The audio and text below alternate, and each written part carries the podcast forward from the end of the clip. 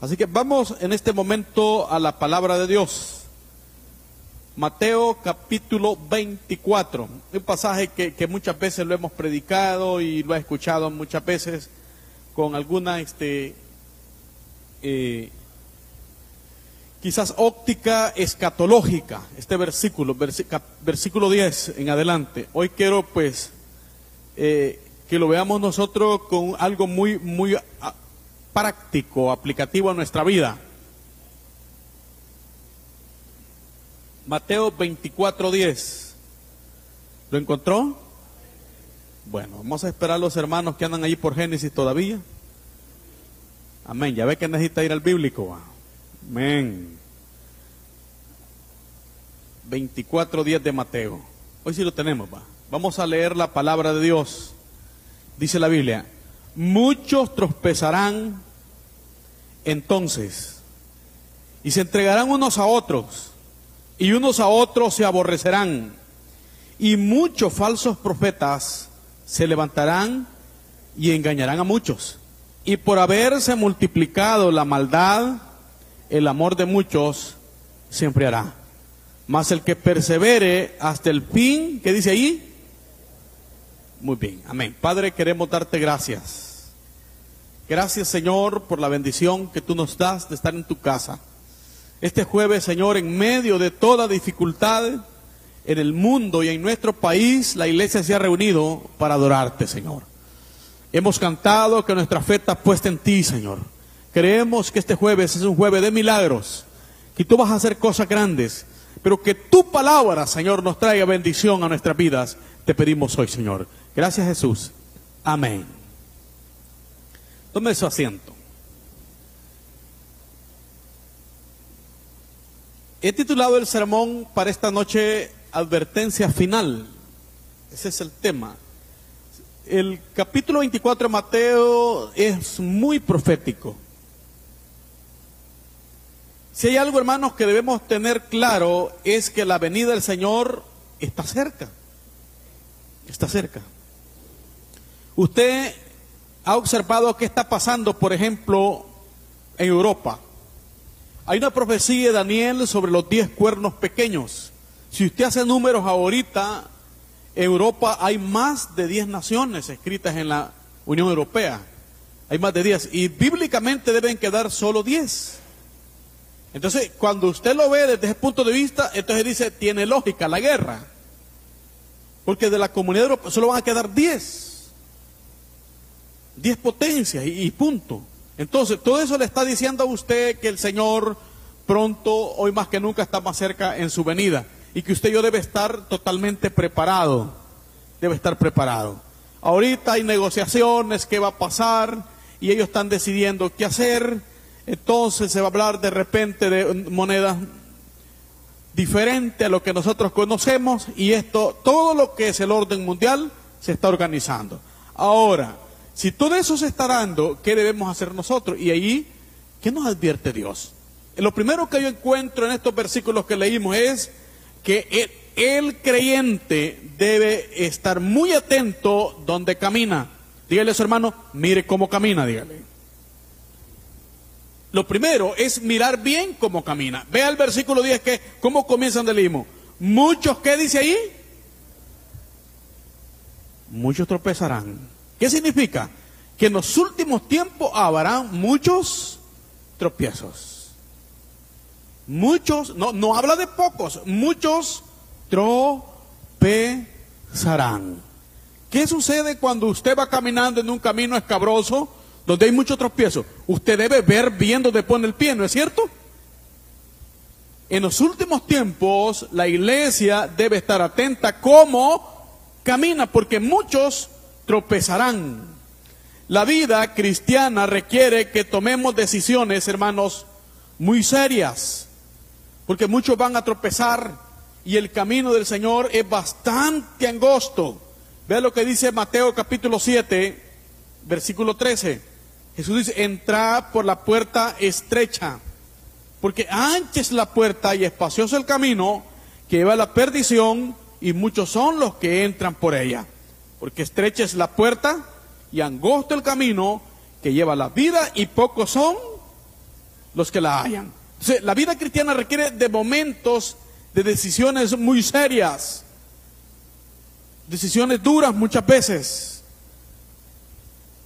Jesús habla de una puerta estrecha, entre por la puerta estrecha. Ahí vea bien dónde va a caminar. En San Juan capítulo 10, versículo 7, Jesús dice, miren, yo soy la puerta. El que por mí entrare, ese es salvo. Antes vinieron muchos antes que yo, y estos eran ladrones y salteadores. ¿Qué leyó usted conmigo ahorita? Muchos tropezarán, porque vendrán muchos falsos profetas. ¿Y qué dice el Señor que van a venir antes de su venida? Ladrones, diga conmigo ladrones. Antes que Cristo venga, una de las es eso, vendrán muchos ladrones, muchos delincuentes, muchas personas estafadoras, muchos usando el nombre del Evangelio para lucrarse a sí mismos, muchos hermanos engañando y haciendo tropezar a los buenos cristianos. Por eso dice acá, hey, mire cómo camina, porque muchos tropezarán. Jesús dice en San Juan, mire, yo soy la puerta. El que entre en mí, esté salvo. Antes de mí, los que vinieron son ladrones y salteadores. Momento, tranquilo, no se dejen engañar.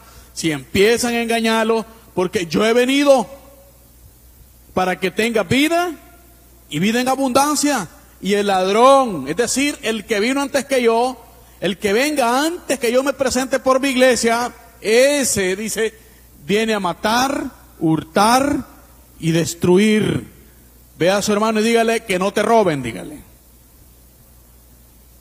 Porque es lo típico que usted va a estar viendo últimamente.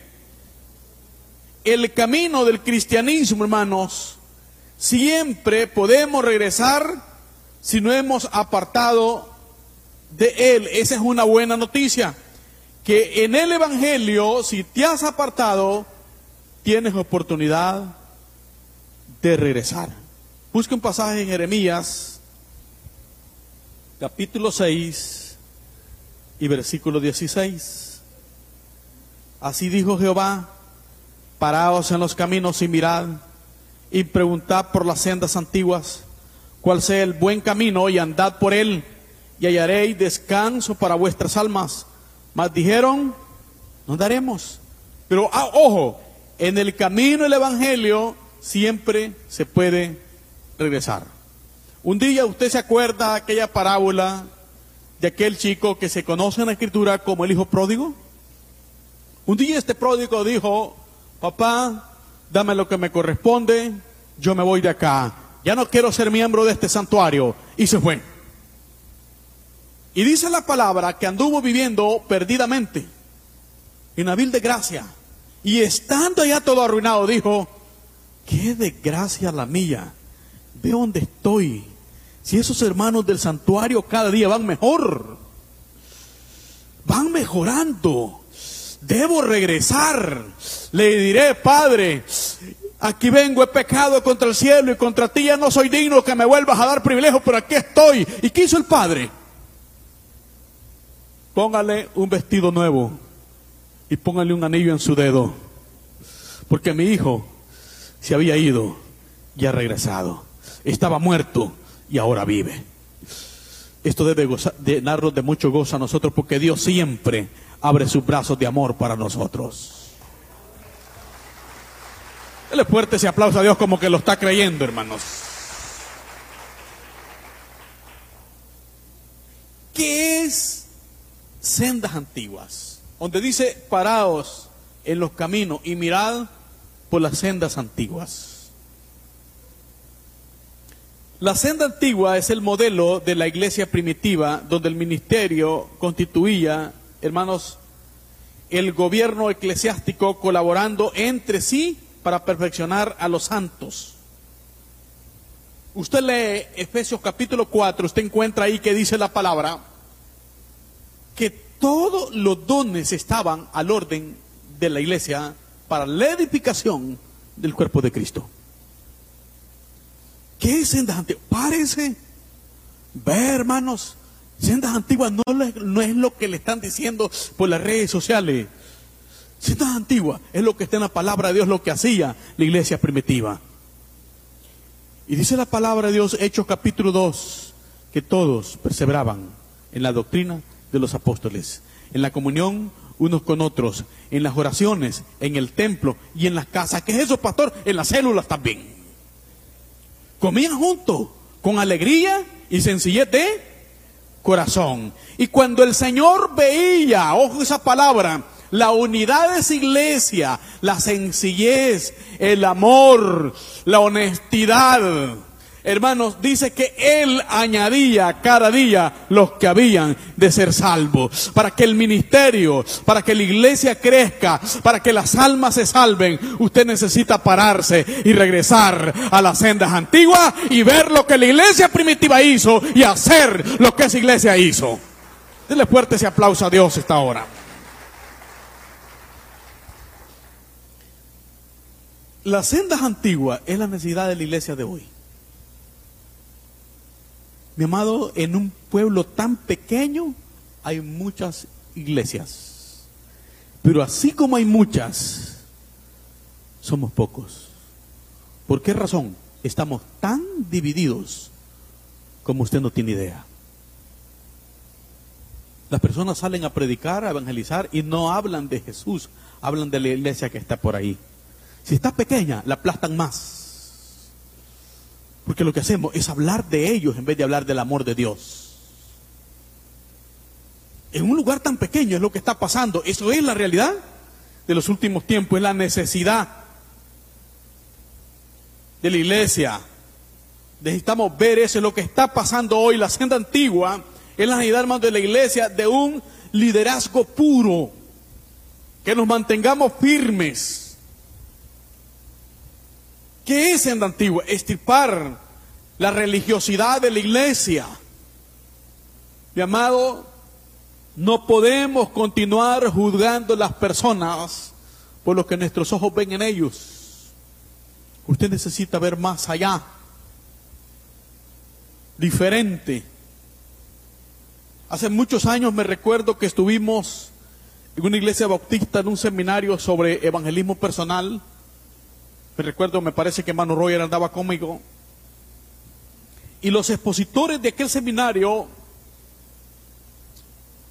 eran unos americanos, es decir, estadounidenses. Y estos conferencistas andaban en chores, es decir, pantalones cortos y tenis y camisas sport y de acuerdo a nuestro propio criterio religioso, ellos no parecían cristianos. Llegamos, nadie pensó que ellos eran los conferencistas. Entraron y de repente aparecieron con sus trajes y nos enseñaron y nos dieron una gran palabra. Una gran palabra. Dios les usaba tanto como usted no tiene idea. Y uno de esos enchorados que yo escuché como murmuraban algunos religiosos que estaban cerca de mí, siempre los creyentes santos y esos que son bien santos en iglesia critican a esa clase de cristianos así. Estaban comiéndose aquel conferencista. Y ese hombre dijo, bueno, después de una práctica, vamos a ir, dijo, a, a practicar lo que hemos aprendido. Y fuimos a un pequeño parque ahí 15 minutos después regresamos y yo pude ver a personas llorando, entregándose a Cristo por la palabra de aquel enchorado que les estaba predicando a Jesús. Regresamos, yo silencio, pero volví a ver a aquellos que lo habían criticado y luego dimos el reporte cuántas almas habíamos ganado. Los santos que estaban criticando no se habían ganado ninguna.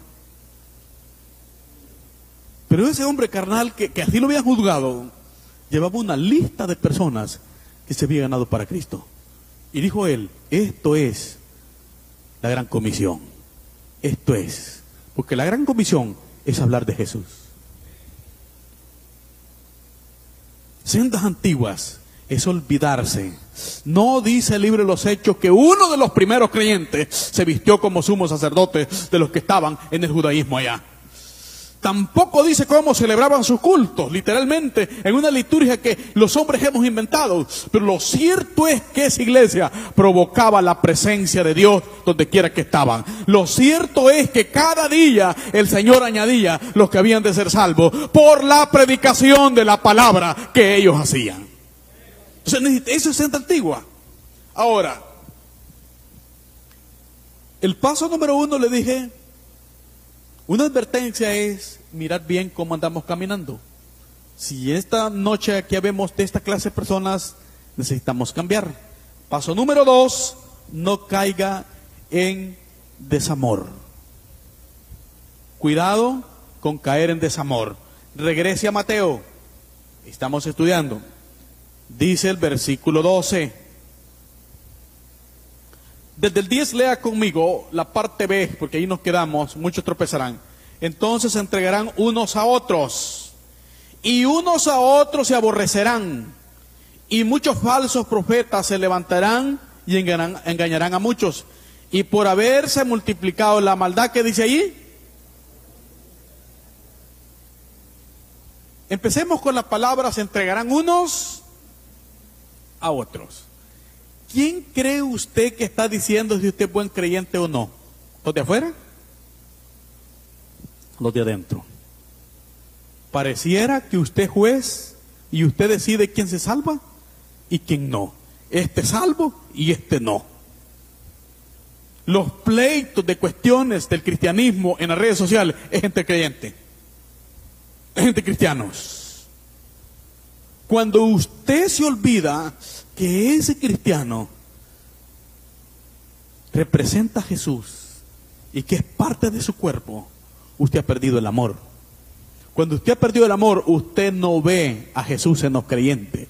Usted ve una persona llena de muchos defectos, con deseos de estirparlo también. Entonces, pero cuando usted sigue amando, usted ve a Jesús en ellos. Usted ve a Jesús. Yo recuerdo la iglesia evangélica hace 30 años en El Salvador. Se hacían unas festividades, se llamaban. Usted iba donde los hermanitos lo estaban esperando con una cantidad de comida y por eso se nos apodó los come gallina. Porque era una iglesia con déficit económico muy fuertes. No tenían dinero. Pero reunían tantas gallinas indias, yo no sé si iban hasta los vecinos ahí, pero los hermanos todos aparecían con gallinas bajo el brazo. Aquí traigo yo mis dos gallinas que dije, hermanos, para que las comamos con los hermanos que vienen. Y los hermanitos que venían de lejos iban con hambre y sin que las dorcas les vendieran comida, ellos siempre comían. No, no oyeron las dorcas.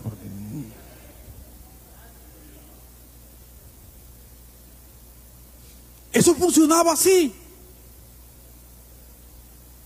Pero el amor se va perdiendo poco a poco. Y unos a otros se entregarán.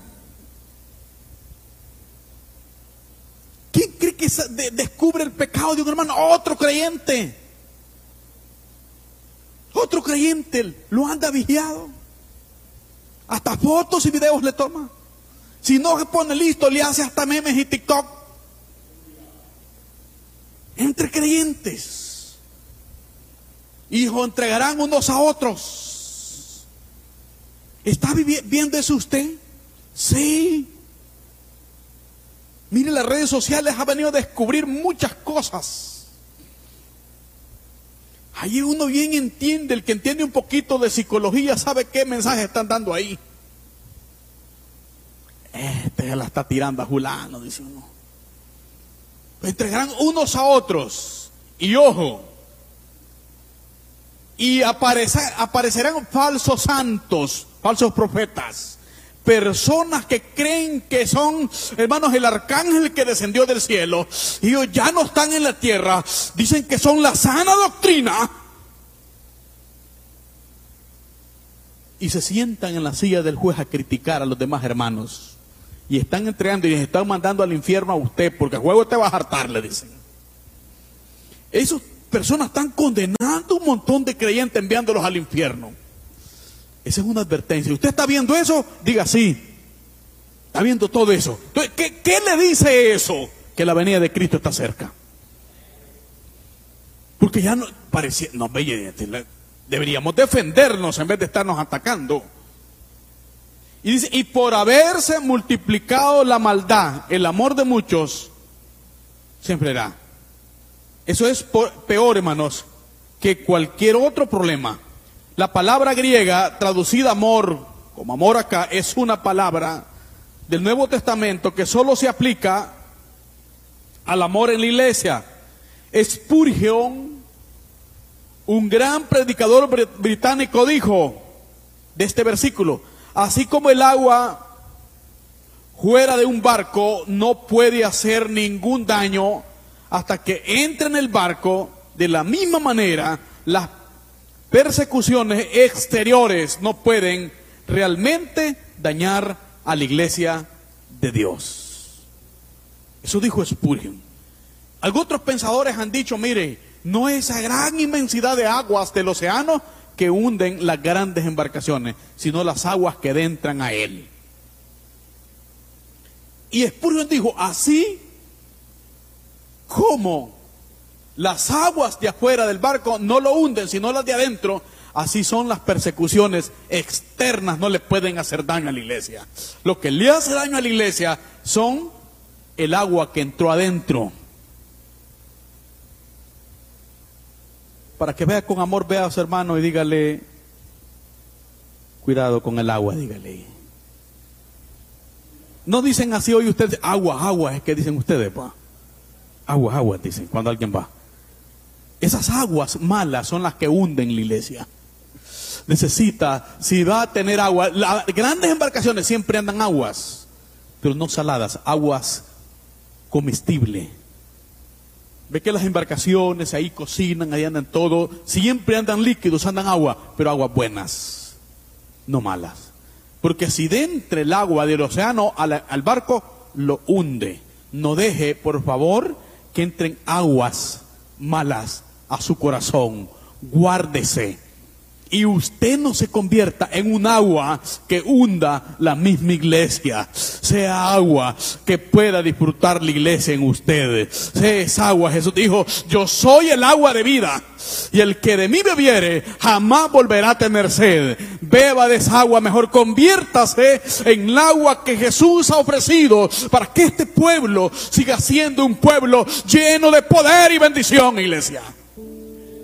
Siga siendo eso. Quiero darle una advertencia más. No se rinda. A pesar de todo lo que esté pasando, persevere. Ve a su hermano, por favor, y dígale, no se rinda, dígale. No se rinda. Yo sé que hay momentos muy difíciles en tu vida, pero no se rinda, por favor. Por ahí pueden estar diez religiosos diciendo que usted está perdiendo su tiempo en el santuario alguien le va a dar un mensaje que se lo están bajando. Si de lo que sostienen la obra diezman y ofrendan, le van a decir a vos te está bajando el pastor. No se rinda. Algunos esposos que no pueden quejarse, pero están siendo maltratados, golpeados por la mujer. Sigue aguantando, hermanos. Hay un silencio total de las siervas hoy. No se rinda. Lee el versículo 13 que dice ahí. San Mateo estamos. Mas el que persevere hasta el fin, este será salvo. Había un anciano en la iglesia, qué hombre para ser santo. Fue la persona que me enseñó a ganar almas a mí. Era un anciano. Yo no sé cuánto tiempo antes que yo le conociese tenía de ser salvo. Tremendo ejemplo a seguir. Pero él tenía una esposa que hay. Y me acuerdo que empezaron a morir muchas mujeres de la iglesia, grandes mujeres de Dios. Y donde estábamos en la, en la vela, una vez me recuerdo, yo iba a predicar en aquel funeral y se acerca él donde a mí y me dice, mano Samuel, ¿sí? Las mujeres buenas se mueren, ¿verdad? Me dijo. Yo entendí el mensaje de él, que la de él nunca se moría. Pues. Pero perseveró, no se rindió. No se rindió. Con el tiempo, la mujer se murió. Después ese anciano andaba con una joven.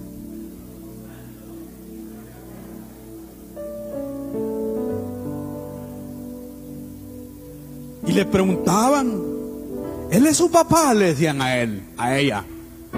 Y ella decía, sí, mi papacito decía.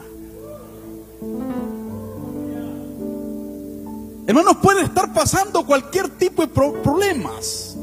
La analogía de la historia que te conté se puede aplicar en tu vida espiritual donde tú estés viviendo de todo. Pero debe rendirse porque no, no debe rendirse porque el Señor dijo, el que persevere hasta el fin esté salvo. ¿Por qué razón? Porque el cobarde se va a correr a media carrera. El cobarde fácilmente no le vas a volver a ver sentado en esa silla, pero el valiente allí va a estar y entonces va a ver la gloria de Dios en su vida. De fuerte ese aplauso a Dios. Amén. Así que no se rinda. Digan, lo vamos a lograr. Vamos a lograrlo, iglesia. No se rinda, ahí estése. Porque el que persevera hasta el fin será salvo. ¿Usted va a creer que yo no tuve un montón de deseos de correrme de acá? Ay, hermano. Muchas veces. Muchas veces. Muchas veces. Hoy hacíamos una broma por ahí con el hermano Wilfredo cuando vine acá. No habían sillas. No había lo que usted ve acá, no había nada, sonido, no había nada. Bueno, si el primer equipo de sonido, no sé si por eso está preso el presidente Saca, pero el primer equipo de sonido que aquí tuvimos, el presidente Saca nos, nos donó a nosotros. Él no, no sé ahí va en cuenta de los millones que le echaron a cuenta que se robó el hombre. Pero él nos donó el primer sonido que tuvimos acá. No teníamos nada. Y yo tuve muchos intentos de correrme. Pero por haberme esperado y quedarme, están ustedes acá. Por eso. Y si usted sigue esperando, sus ojos verán cosas mayores. Verá a esa persona que hoy no quiere nada con Dios, esa persona que ama mucho. Que usted le ha predicado y él dice, no, Sigue esperando. Un día verá aquel que dice que es locura para el Evangelio haciendo locuras en este santuario. Si no, pregúntenle unos por ahí cuando veían trabajando a los hermanos choleros, decían, choleros. Hoy, él es cholero también. Dele gloria a Dios esta noche. Amén. ¿Por qué cree usted? Porque Dios los alcanzó. Y Pablo dijo, si esto es locura, Señor, dame un poquito más de esta locura. Yo no quiero simplemente ser un loco, quiero ser macho y de remate, dijo. ¿Por qué? Porque si de esto se trata, de lo que yo creía que era locura, ahora me doy cuenta que es bonito ser loco en el Señor, dijo. Es que hermano, de eso, por eso no se rinda. Sigue esperando. Aún faltan mucho más que salvar. Faltan muchos más. Quiero recordarte que las adversidades y los obstáculos forman parte de la vida misma, pero lo que hacen es forjar un carácter en ti. Es volverte más fiel a Dios. Un gran ejemplo en la escritura es Jod. Perdió todo. Perdió sus hijos, perdió sus bienes, sus riquezas, su salud y perdió su mujer. Algunos, muchos dicen, pues la mujer está bueno, pero, perder todo. Perdió todo. Pero hay dos versículos del capítulo 42 del libro de José, si gusta leerlo. El versículo 1 y, y el 5. ¿Cómo termina Job después de vivir esa experiencia de perder hasta sus amigos? Y aquellos que, entre comillas, decían que eran amigos de él, llegaban y lo acusaban. ¿Qué te lo dije, Chele? Que la regaste, que no sé qué, acusarlo. Cuando él estaba necesitando que le dieran apoyo. Que no te hubieras metido a eso, mira. Es lo típico de aquel que dice que es amigo. Cuando se acerca y estás quebrado, no llega para ayudarte, ¿no? Si hubieras hecho caso, hombre, no te pasa esto, hombre. Está enfermo, el doctor dice que va a morir y dice, de esto se murió mi abuela. Mire, mi tío solo duró 15 días, mano. Y mire, y, vea palabras de aliento de los amigos cuando llegan, cuando usted está enfermo.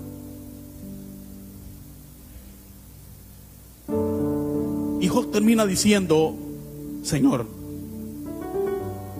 yo conozco que todo lo puedes y que no hay pensamiento que se esconda en ti. De oídas te había oído, mas ahora mis ojos te ven. Dígale a su hermano, las pruebas te harán ver a Dios, dígale. Yo leí un pensamiento que me encantó mucho esta semana, que no hay oración más sincera que la de una persona atribulada. Una persona en prueba es sincero para orar, hermano. ¿Sabe usted que una persona cuando está en jaque, esa persona es tan sincero para Señor, y tú ya lo sabes, hermano. Yo ya sé que la regué. Y empieza a ser tan sincero.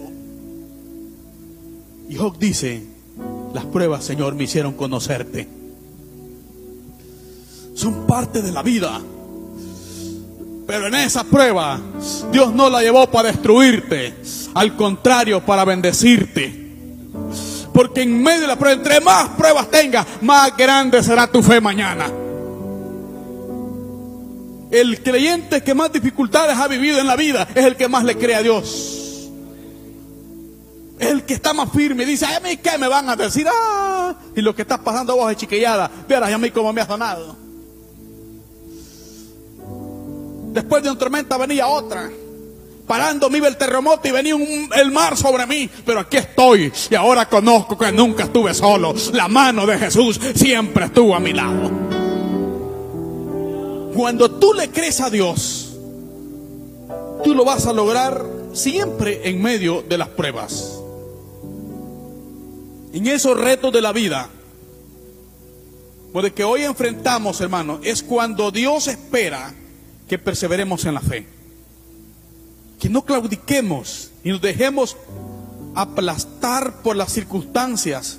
Pablo dice en Romanos capítulo 8, versículo 18 pues tengo por cierto que las aflicciones del tiempo presente no son comparadas con la gloria venidera que en nosotros ha de manifestarse. ¿Está sufriendo usted, hermanos? Eso no es nada comparado con lo que Dios tiene para usted. Nada, totalmente nada. Perseverar es no desplomarse bajo la tensión de la vida sino mantener su pasión, su juego encendido, creyendo que Dios está con usted. Eso es perseverar. Y Jesús dijo, el que persevere hasta el fin, este será salvo. Perseverar es verlo ahí siempre que estoy, mano. Lo voy a lograr. Dios está conmigo. Después de una notificación negativa llega otra. Y después otra. Pero usted su fe está puesta en Dios. Acaba de estar cantando usted acá hace unos minutos que su fe estaba puesta en Dios, ¿no es cierto? Siga creyendo, sigue esperando. Mi amado, dice el escritor de los Hebreos, y me gusta este versículo, nosotros no somos de los que retroceden para perdición, sino de los que tienen fe para preservación del alma. Ve a su hermano esta, esta noche, dígale, ¿de cuál eres tú? Dígale. Hebreos dice, nosotros no somos de los que retroceden. Yo no soy de los que retroceden para perdición, sino los que perseveran para preservación del alma. Usted no debe ser de aquellos que retroceden por cualquier chiquillada. Solo porque el pastor se le olvidó saludarlo. El hermano servidor le atendió mal. Vino malhumorado, dice ese hermano. La servidora ni cuenta se dio que entró. La torca se lo bajaron con la comida. Y por eso no voy a regresar a esa iglesia. Solo pisto, ven ahí. Aquí en el santuario no hay de los que retroceden. Aquí deben haber personas que están siempre firmes para preservación del alma. Los que piensan así no son del santuario. Aquí deben de haber personas firmes que ven más importante las cosas de arriba que las terrenales. Que no importa lo que haya, que no le ponen atención a las chiquilladas. Es parte de la vida, diga. Es más, gócese. Yo siempre he dicho, y ese es mi criterio, que yo prefiero que me baje un creyente y no un impío. Y me río después que me ha domado un cristiano, pues. Gloria a Dios, Dios, ojalá diezme de lo que me bajó este tipo, digo yo. Prefiera, véalo desde el punto de vista positivo usted. Hermano, hemos sido llamados a perseverar hasta el fin. Diga conmigo esta noche, el Evangelio no es negociable. Persevere hasta el fin. Lee el versículo 13 de Mateo, por favor. 24, 13. Pero el que resiste hasta el fin, dice esta versión, será salvo. Busque allí siempre en Mateo, el capítulo 10, verso 22.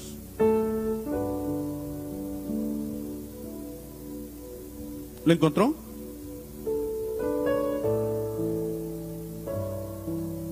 Diez veintidós.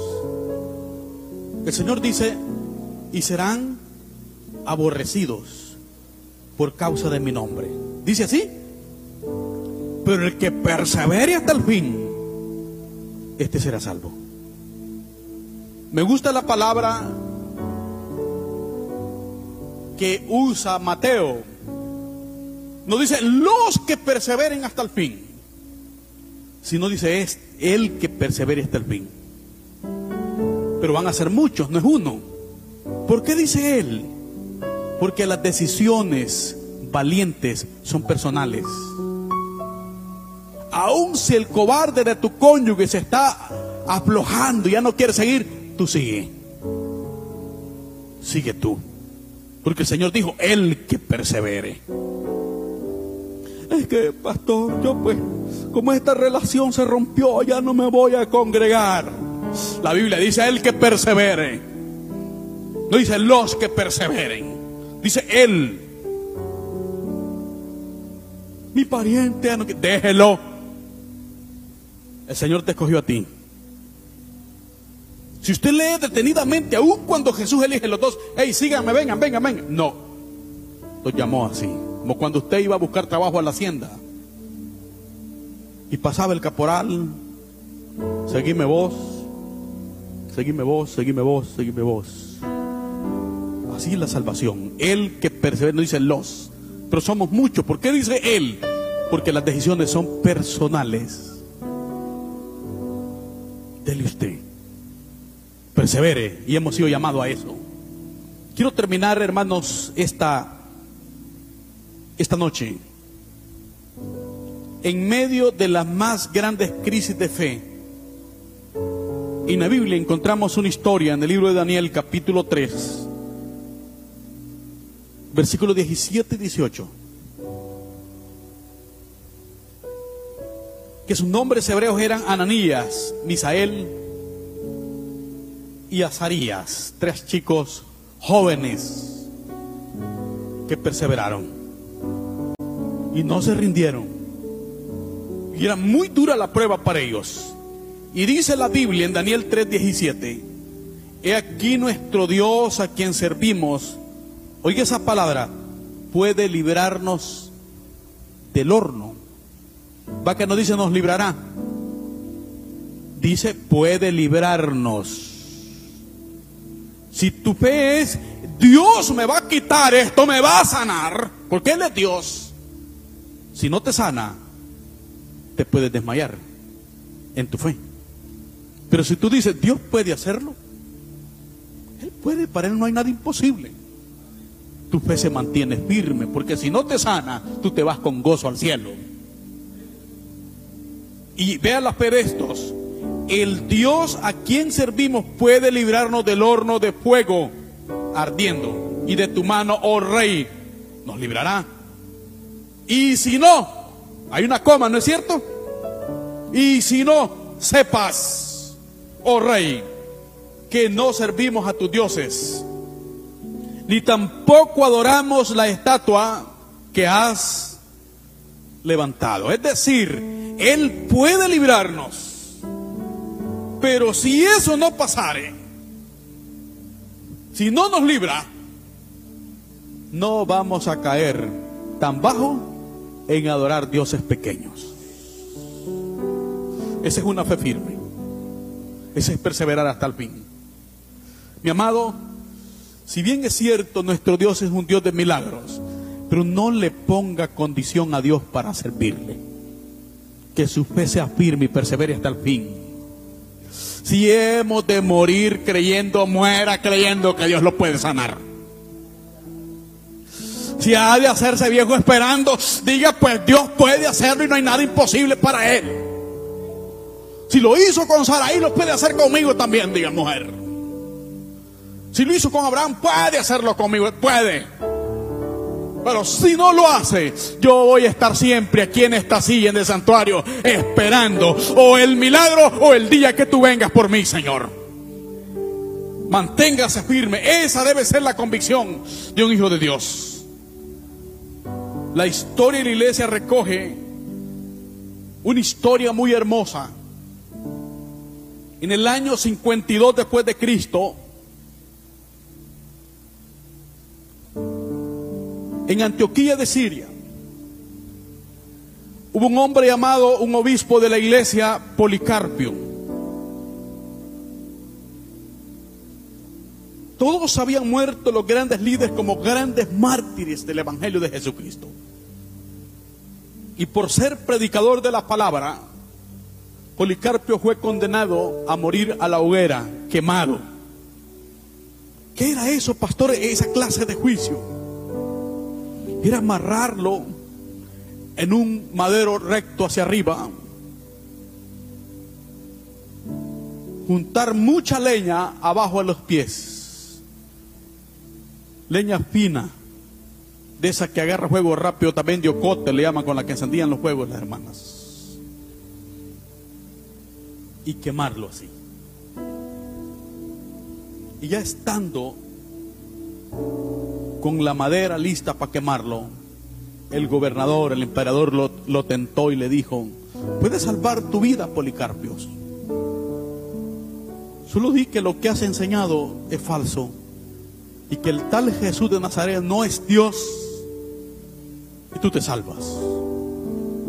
Y este obispo respondió, 86 años he servido a mi Señor y ningún mal me ha hecho. ¿Por qué he de hacer tal cosa yo? Le prendieron fuego y lo quemaron. Lo quemaron. Dice Claudio Josefo que no había visto una palabra más de fe como en aquella ocasión. Comenzaron a desprenderse partes de su cuerpo, su cabello, pero aún a él hablaba y dijo, están destruyendo mi carne, dije que dijo. Pero mi alma está siendo recibida en el cielo, en el paraíso de Dios.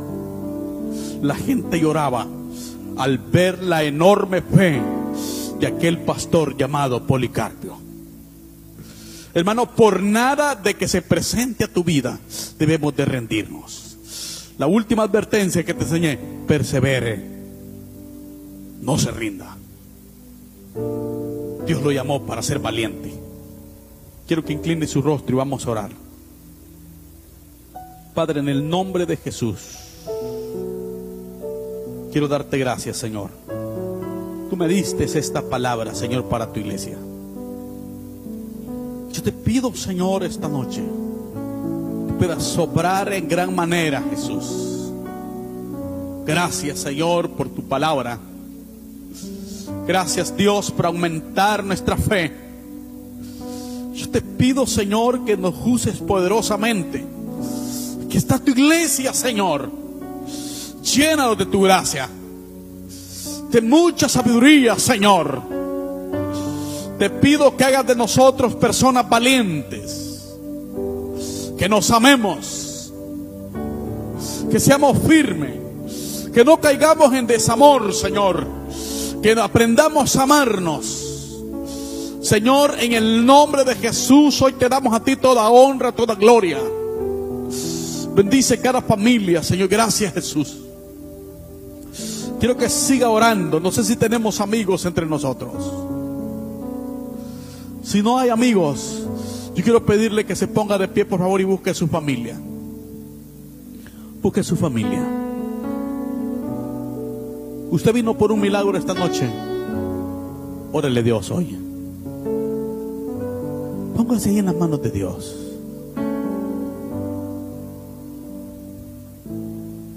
Hable con Dios esta noche, hermanos.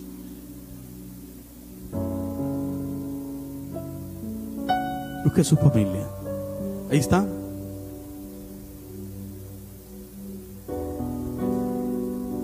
Si ve algún huerfanito por ahí, atiéndalo.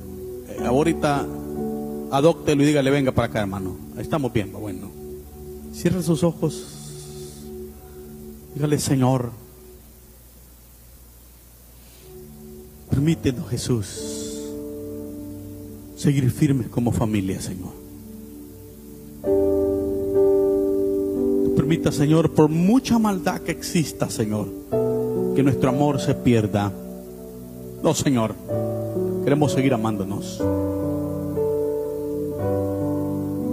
Permítenos ser valientes, Señor, y por nada en el mundo, Señor, retroceder. Queremos ser firmes, Señor. Firmes hasta el final, Padre. Padre, que nada pueda apartarnos de tu amor, Señor. Tu palabra dice, ¿quién nos separará del amor de Cristo? Creemos esa palabra hoy, Señor. Hemos venido, Señor, por un milagro este culto de familia, Señor. Te oro por mi familia, Jesús. Los que no son salvos, lo ponemos en tus manos hoy, Señor. Los que están enfermos, Señor, por favor, sánalos. Por aquellas familias, Señor, que están pasando momentos difíciles en nuestro país. Porque perdieron un ser querido este fin de semana, Señor o esa madre que quedó angustiada porque su hijo ha sido detenido, Señor. Oramos por ellos, Padre. Te pedimos, Señor, por los empleos de cada uno de tus hijos. Oramos, Señor, por los negocios, por esa empresa, Señor. Te pido en el nombre de Jesús. Por favor, Señor. Bendice, Señor, ese negocio. Bendice ese proyecto, Señor. Derrama de tu bendición, Señor. Ese milagro de salud, Señor. Hay personas orándote por sanidad, Señor. Oramos en el nombre de Jesús, Señor, por sanidad. Por ese chico que está aún en el vientre, Señor. Por esa promesa, Señor. Por esa madre, Señor, que desea ese hijo fertilice ese vientre, Señor. Sé que tú puedes. Tu palabra dice que nada es imposible para ti, Señor. Oramos en el nombre de Jesús. Ponemos en tus manos, Señor. Llena ese corazón vacío, Señor. Llénalo. Padre, vuelve la sonrisa, ese, ese rostro, Señor, ese corazón angustiado. Yo te pido, Señor, que como familia puedas unirnos cada día más, Señor. Como iglesia. Padre, oramos por cada célula familiar. Por las células que están abriéndose cada día más, Señor. Oramos en el nombre de Jesús. Por mis hermanos, esa familia, Señor, que viene desde Jiquilisco. Lo ponemos en tus manos hoy, Señor. Oramos por ellos. Decimos tu nombre, Jesús. Gracias, Señor. Vos ser un pueblo que sea bendición, Señor. Derrama bendición sobre cada ministerio y la iglesia, Señor. Esos nuevos proyectos que emprendemos, Señor. Padre, bendice a tu pueblo, Señor. Bendícelos. Oh Dios eterno, gracias, Señor. Gracias, Jesús. Oramos, Señor, por aquellos hermanitos que están levantando una obra. Bendícelos, Señor. Si has sido valiente, predicar tu palabra y úsalo, Señor. Usa, Padre, cada pastor. Espíritu Santo, llénalo de tu gracia, Señor. Oramos en el nombre de Jesús, Señor. Padre, gracias, gracias, gracias, gracias, Señor. Señor, te pido por cada familia de la iglesia. Familia Portillo, familia Castro, familia Segovia, familia Enrique, familia Mejía, familia González, Señor, familia Rivera, familia Ochoa. Padre, en el nombre de Jesús, familia Cisnero, familia Cruz, familia Velázquez, familia Bejarano, familia Hernández, Señor. Oramos en el nombre de Jesús por familia Oliva. Familia Murillo, Señor. Oramos en el nombre de Jesús. Por familia chica, Señor. Familia Penado. Padre, te oramos por familia Sarabia. Lleva, señores, a sanidad. Familia Palma. Padre, en el nombre de Jesús, clamamos por cada familia. Bendice, Señor, la familia Bejarano. Derrama de tu bendición, Señor, sobre cada familia. Familia Aguilar, familia Núñez. Padre, en el nombre de Jesús esta noche, Padre, revertimos, Señor, toda mentira del enemigo. Familia Miranda, Señor. Padre, en el nombre de Jesucristo, esta hora, Padre, clamamos a ti. Declaramos sanidad. Oh Dios eterno, glorifícate hoy, Señor. Lleva sanidad a cada familia. Que no falte nada en la canasta básica, Señor. Bendice esa familia, Padre. Te clamo en el nombre de Jesús, Señor. Gracias, gracias, Padre eterno, por todo, Señor. Confiamos en ti. Oro, Señor, por las familias pastorales, Señor. Te pido, Señor, que tú puedas bendecir cada día la familia pastoral. Clamamos hoy, Señor, a ti. Te suplico, Señor, por cada uno de mis hermanos. Padre, bendice la familia Berrío, Señor. Familia Méndez. Familia Maravilla. Padre, en el nombre de Jesús, esta hora. Clamo por familia Díaz por cada célula, Señor, del Talpetate, Iquilisco, Usulután, Santa María, Erehuayquín, Señor, hermanos de Concepción Batres, el tránsito, la pradera, primavera, Piedra Pacha, Señor. Oramos, Señor, por todos los hermanos del Valle Centro, de Montefresco, La Pedrera, son en las carreteras, Señor, piedras blancas. El Congo, Señor, y en Chile bendecimos. En donde quiera que está tu iglesia, ha de estar tu mano de bendición sobre ellos, Señor. Yo te pido, Señor, para que puedas bendecir a tu iglesia, Padre. Esta noche te ruego para que derrames de tu bendición sobre ellos los que trabajan en la calle, Señor, enviando encomiendas. Yo te pido que les protejas los que viajan. Los que tienen un empleo, un negocio, Señor, protege a tu iglesia, Señor. Los que no están aquí presentes, Padre. Oramos por ellos, Señor, los que están pendientes de esta transmisión, los ponemos en tus manos. Dales ese milagro, Señor, en el nombre de Jesús. Declaro sanidad, Señor, en ese vientre. Esa circulación, la sangre. Ese problema, Señor, respiratorio. Ese gastritis se va en el nombre de Jesús. Ese dolor de cabeza. Padre, en el nombre de Jesús, Señor, oramos hoy por sanidad. Tú eres mi Dios, tú eres mi Dios. Levante su mano, dígale gracias Jesús. Gracias. Tú lo has hecho, Dios. Gracias, gracias, gracias. Dele el mejor de sus aplausos a Cristo esta noche. Amén. Nos gozamos, iglesia. Les esperamos este fin de semana. No se lo pierdas por nada. Invite amigos y aprendamos cada día más del Señor. Siéntase honrado de ser parte de esta iglesia.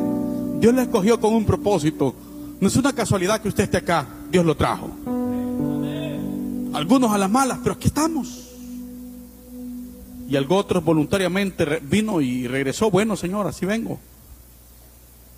Pero gloria a Dios que aquí está. Alabe a Dios porque Dios ha sido bueno y misericordioso para con nosotros. Que el Dios eterno les bendiga.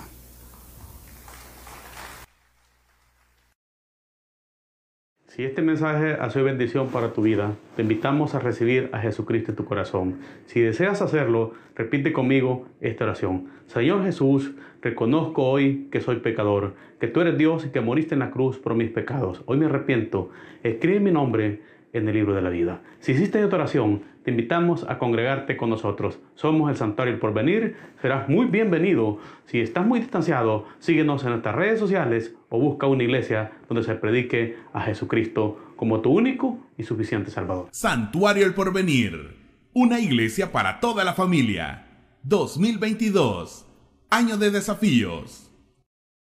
El Instituto Teológico de Apóstoles y Profetas, ITAPES, te invita a que seas parte de nuestra regional presencial en Usulután, en la iglesia Santuario El Porvenir. Esa es una gran oportunidad, no solo para transformar tu vida, sino que te servirá para alcanzar a otros y mostrarles cuán grande es nuestro Dios. Contaremos con maestros que tienen el llamado a la enseñanza en temas como homilética, hermenéutica, historia de la iglesia y teología bíblica. Inicio de clases, sábado 2 de abril a partir de las 7.30 de la mañana en la iglesia Santuario El Porvenir. Para más información, puedes llamar o enviar mensajes al 7243-5811 o escríbenos vía mensaje a esta página de Facebook.